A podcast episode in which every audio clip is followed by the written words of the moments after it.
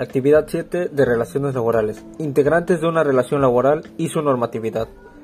Hoy domingo 11 de julio en este puerto de Acapulco. Buenas tardes y bienvenidos a todos de nuevo a este su espacio Profesionales en Desarrollo.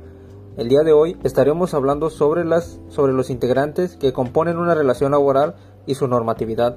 Para esta ocasión contamos con la presencia de la futura administradora y colega Itzel Vargas. Bueno, y sin más por agregar, Comenzaremos comentando los actores que componen estas relaciones, los cuales solamente son dos, y de cierto modo no. ¿A qué me refiero con esto? Ya que están divididos en patrón y trabajador, estos primeros pueden ser tanto personas físicas o morales. Este último término se refiere a la organización en sí. Y estos son los encargados de gestionar, contratar y darle uso al personal de su empresa.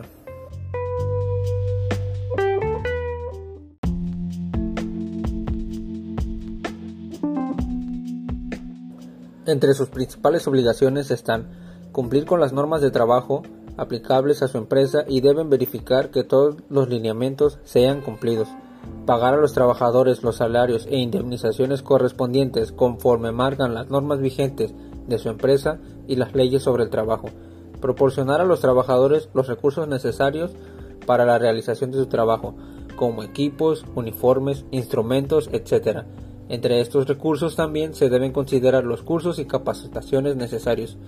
Brindar un trato amable y digno a los trabajadores. Este último punto es muy importante, ya que esto puede permitir que se desarrollen relaciones laborales sanas o no dentro del interior de la empresa. Pagar puntualmente el salario a los trabajadores. Así también el contrato es un recurso legal de esto, pues establece el punto y no puede ser pasado por alto. Por último, deben asegurarse que las instalaciones no representen ningún riesgo para sus empleados.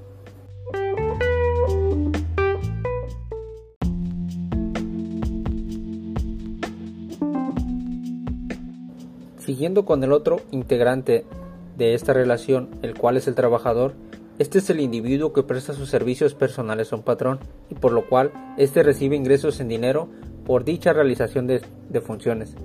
En otras palabras, el empleado es la persona que se encarga de llevar a cabo las funciones al interior de la empresa que le fueron encomendadas en la firma del contrato laboral.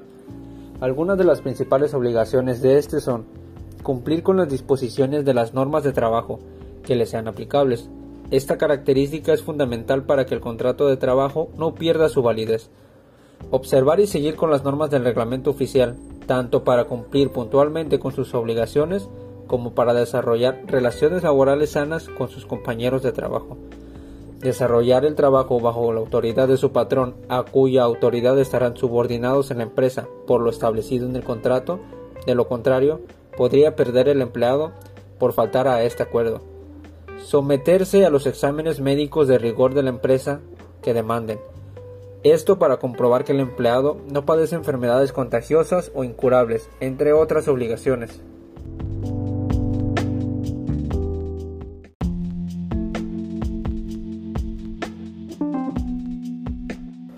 Bien, ahora le cederé la palabra a mi colega Itzel, quien les hablará sobre las normatividades de esas relaciones hoy en día en nuestro país. Los dejo con ella.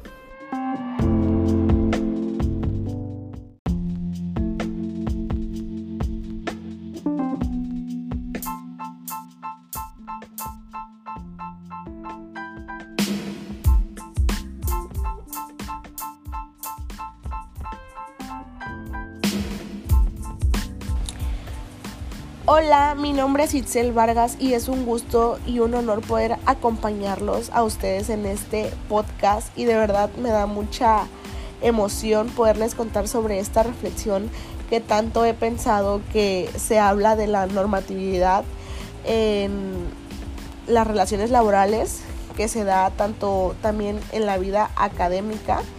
Y para esto podemos decir que la primera barrera que se da en discapacidad a sí mismo en una condición de trabajo es que se deben generar estrategias para así poder suplir las dificultades que está dentro de la misma. Cabe resaltar que cada persona en situación puede llevar una vida completamente funcional si cuenta con diferentes condiciones mínimas en su, en su entorno laboral o académico. Es decir, que es como un entorno académico sano, un círculo social amplio o un entorno laboral en el que promueve la inclusión social o el respeto por la diferencia. Eh, aclarando que no todas las personas en situación de discapacidad cuentan o corren con la misma suerte, ya que por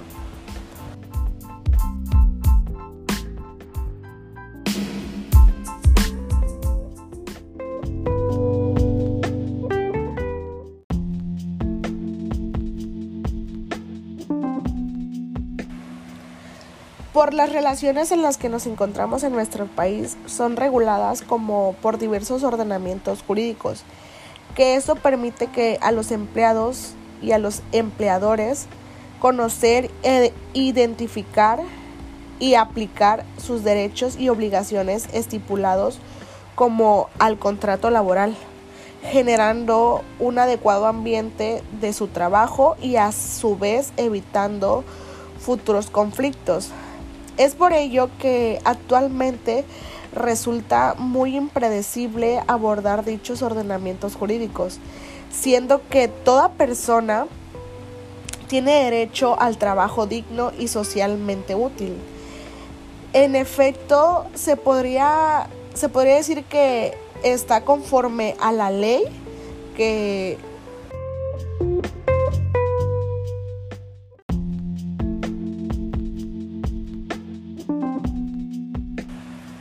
que se podría decir que el derecho laboral, o también llamado como derecho del trabajo, es el conjunto de principios de normas jurídicas que regulan las relaciones entre sí, las asociaciones sindicales y del Estado.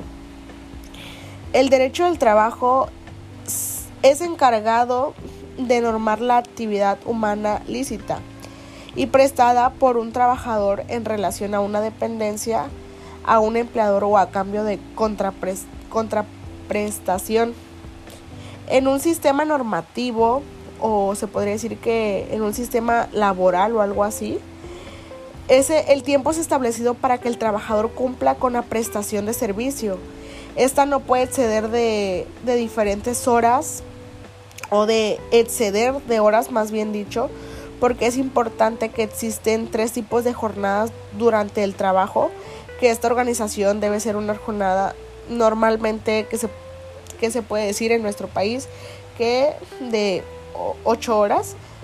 Eh, todos aquellos trabajadores que cumplen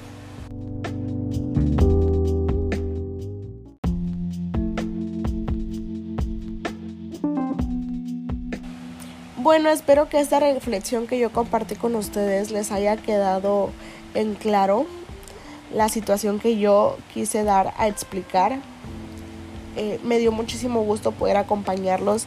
Espero regresar pronto a este podcast. De verdad, muchísimas gracias Jesús. Y estamos aquí al pendiente por cualquier cosa. Y nos vemos en un próximo podcast. Muchísimas gracias. Nos vemos pronto.